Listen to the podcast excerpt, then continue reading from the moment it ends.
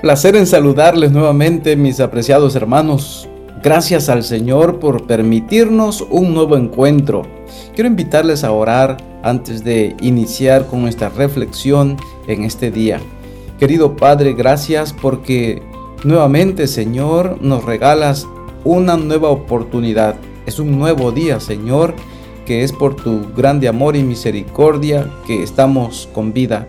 Te pedimos la dirección de tu Santo Espíritu Gracias por darnos la oportunidad de estar nuevamente con mis hermanos para participar de este devocional, de esta reflexión. Dirígenos, Señor, seas tú quien nos, nos des palabras de esperanza, de ánimo para continuar en este día. En el nombre de Jesús, nuestro Salvador. Amén.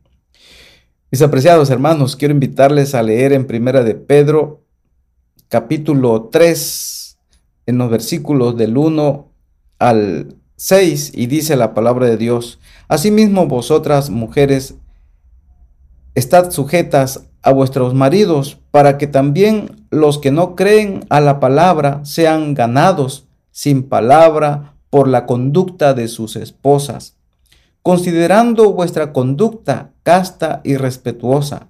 Vuestro atavío no sea el externo de peinados ostentosos, de adornos de oro o de vestidos lujosos, sino el interno, el del corazón, en el incorruptible ornato de un espíritu afable y apacible, que es de grande estima delante de Dios. Porque así también se ataviaban en otro tiempo aquellas santas mujeres que esperaban en Dios, estando sujetas a sus maridos, como Sara obedecía a Abraham, llamándola Señor, de la cual vosotras habéis venido a ser hijas, si hacéis el bien sin temer ninguna amenaza. Pero también el versículo 7 dice, mis hermanos, vosotros maridos igualmente vivid con ella sabiamente, dando honor a la mujer como a vaso más frágil y como a coherederas de la gracia de la vida, para que vuestras oraciones no tengan estorbo. Mis apreciados hermanos, aquí tenemos una lección muy importante cuando alguien va a ganar o quiere ganar a su esposo porque vive eh, con alguien que no es de la iglesia, no es cristiano, pero ella sí es, ¿cómo va a ganar a su esposo? ¿Qué es lo que debe de poner en primer lugar? Es lo que habla la palabra de Dios. Y el consejo es que si pone en primer lugar los ornamentos, la vestimenta, eh, dice que va a servir un poco, pero no le va a ayudar por completo para ganar a su esposo que es incrédulo, que no es cristiano. Por lo tanto, aquí el apóstol Pedro explica que una dama que vive con alguien que no es cristiano, ¿cómo lo va a ganar? Eso es lo que presenta la palabra de Dios las esposas cristianas, dice, deben honrar a sus esposos en palabra y en conducta. Pedro confirma la enseñanza de Pablo acerca de la ética de un hogar cristiano. En Efesios 5:22 y Tito 2:5 habla de eso. Y comienza diciendo, estad sujetas a vuestros maridos. Literalmente los propios maridos eh, dice que deben de tratar bien a la esposa y la esposa debe estar sujeta a su esposo, a su marido. Pedro destaca la relación especial del matrimonio. Una esposa creyente siempre debe ser cristiana en espíritu y vivir en paz, aún con un esposo incrédulo. Sus votos cristianos no la han liberado de sus votos matrimoniales. Por lo tanto, es importante que dé un buen ejemplo. Y dice la palabra de Dios aquí, ¿verdad? Que los que no creen en la palabra, no aceptan el Evangelio ni lo obedecen. Em, es decir, era frecuente que una esposa aceptase la verdad de Jesucristo y que eh, su esposo rechazara esa verdad y se opusiera. Pero la esposa cristiana, mis hermanos, la esposa cristiana no debía procurar liberarse de su vínculo matrimonial mientras su esposo estuviera dispuesto a vivir con ella. Debía continuar viviendo con su esposo, sujetándose a él como esposa, abrigando la esperanza de que su vida piadosa ganara a su cónyuge para el maestro y orando fervorosamente para que eso sucediera. De esa manera iba a ganar a su esposo. Pero también la palabra del Señor presenta aquí eh, la manera de cómo debía de participar la esposa en una conducta correcta, ¿sí? Para ganar a su esposo incrédulo. Ahora, eh, una esposa creyente debe de tratar de vivir una vida que honre y glorifique el nombre de Dios, dando un buen ejemplo, ya que viviendo una vida correcta, de esa manera ganaría a su esposo, dando a conocer un espíritu apacible, un espíritu em, con una conducta eh, correcta, una vida amable, santa y abnegada, llena de eh, sereno dominio propio representa un argumento incontestable y por lo general es mucho más eficaz que hablar y argumentar eh, constantemente. Es mejor vivir una vida congruente como, como cristiana para ganar a su esposo, considerando una buena conducta, una buena conducta casta y de pureza. Sí, eh, toda la vida de la esposa cristiana debe ser moderada en comportamiento y en gusto. La esposa debe ser conocida por su permanente decoro en todas las cosas. ¿sí? Debe ser respetuosa, en temor de Dios y sobre todo buscar siempre la dirección divina. Aquí la palabra de Dios presenta eh, un ejemplo de adornos antiguos que no reflejaban motivos puros, los peinados complicados en los cuales se perdía mucho tiempo. Era una demostración de riqueza y de apego a la moda en el mundo griego y romano de ese tiempo. El motivo era evidentemente el deseo de llamar la atención a la persona, lo cual no está en armonía con los principios básicos del cristianismo.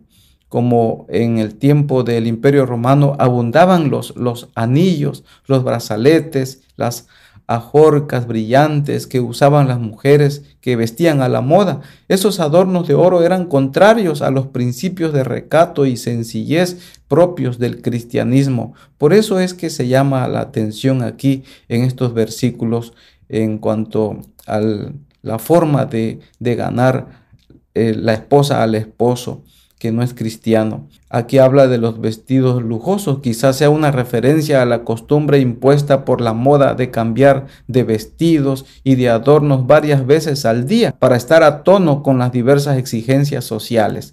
Claro, ¿verdad? Eh, eso era una, eh, un, extremo de cambiar de vestido eh, varias veces en el día para estar a tono con las diversas exigencias sociales en aquel tiempo. El afán de tener un abundante guardarropa ha sido una trampa engañosa para hombres también como para mujeres a través de los siglos. El dinero que podría gastarse en forma más provechosa para el bien eterno del que da y del que recibe, con frecuencia se malgasta en vestidos ostentosos, ¿verdad? Lo que más vale, dice aquí el apóstol Pedro, es es el adorno interno, la persona interior, lo que realmente somos y valemos. De acuerdo a Romanos 7, 22 y 2 de Corintios 4, 16 y Efesios 3, 16, lo que más vale, dice, es el adorno eh, interno, lo que tenemos en el corazón, o sea, el carácter intrínseco y la personalidad el tiempo que se utiliza en adornar el carácter con rasgos semejantes a los de Cristo es mucho más provechoso que el tiempo que se dedica al adorno externo del cuerpo.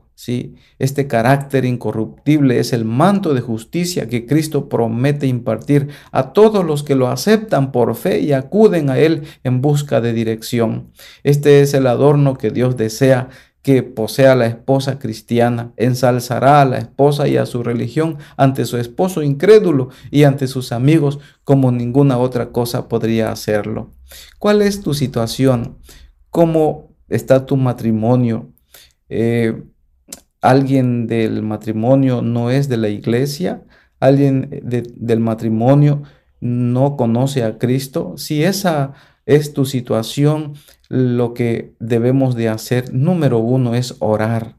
Número dos, es más que la ostentación de, la persona eh, hablando exteriormente, es importante el carácter, ¿verdad?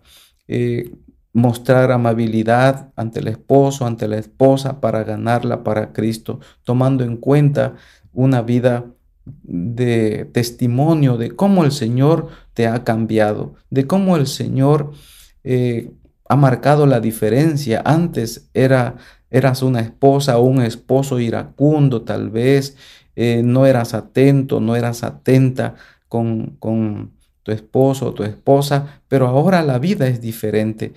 Dice la Biblia que eso es muy importante aplicarlo, teniendo una vida de testimonio para que de esa forma ganes a tu esposa o a tu esposo.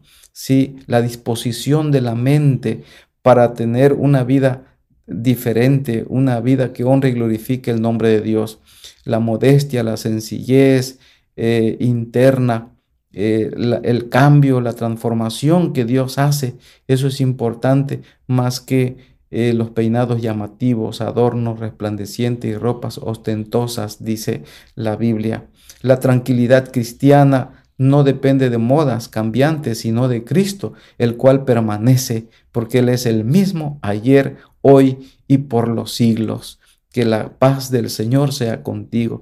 Y mi deseo de oración es que tu matrimonio sea de gran bendición para otros y que puedas vivir la paz que solamente Cristo puede dar. Querido Padre, gracias por tu misericordia, gracias por tu palabra, gracias Señor porque nos hablas de manera muy especial para que podamos ser luz en medio de las tinieblas. Si alguien de mis hermanos está luchando en su matrimonio porque su esposo no es de la iglesia, no es cristiano o su esposa no participa de esa comunión cristiana, Señor, hay luchas en el matrimonio, te pido que tu poder se manifieste y que sobre todo resplandezca, Señor, eh, un carácter que honre y glorifique tu nombre y que ese ejemplo pueda llevar a otros que conozcan tu santo evangelio. Señor, gracias por tu palabra. En el nombre de Jesús, nuestro amante Salvador. Amén.